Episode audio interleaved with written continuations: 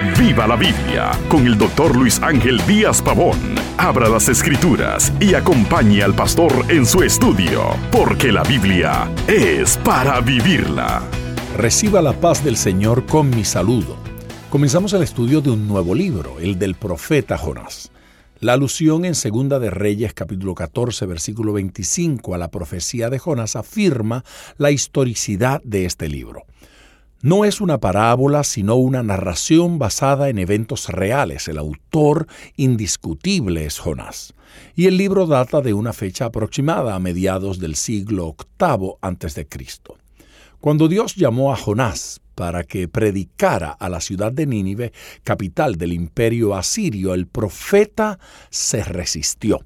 La historia nos dice que los asirios eran crueles y despiadados, que no les importaba sepultar vivos a sus enemigos, desollarlos vivos o ensartarlos en postes afilados a pleno sol.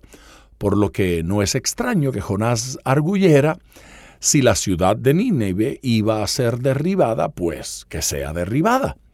La lección de la paciencia de Dios es lo primero que vemos en este capítulo. En lugar de ir a Nínive, Jonás fue en dirección opuesta, huyó de la presencia de Dios, dice los versículos 3 y 10.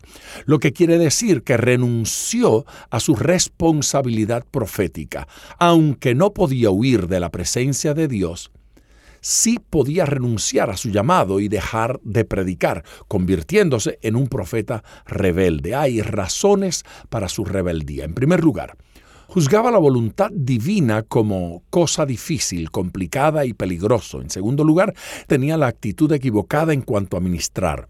Creía que podía ministrar o no con solo dejar de hablar cuando lo apetecía y no se percataba de que testificaba por Dios o en contra de él sin importar dónde estuviera, solo por existir.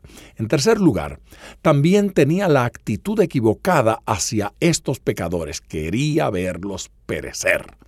Bueno, la vida de un profeta en descenso es evidente en este capítulo.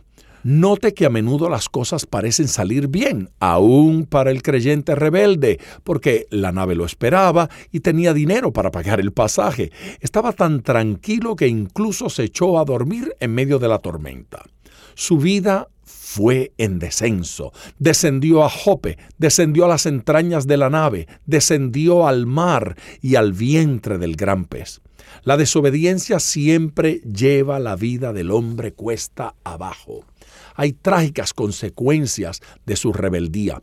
Perdió la lozana relación con Dios que ahora tuvo que hablarle por una tormenta. Perdió su fuerza espiritual y se echó a dormir en el interior de la nave.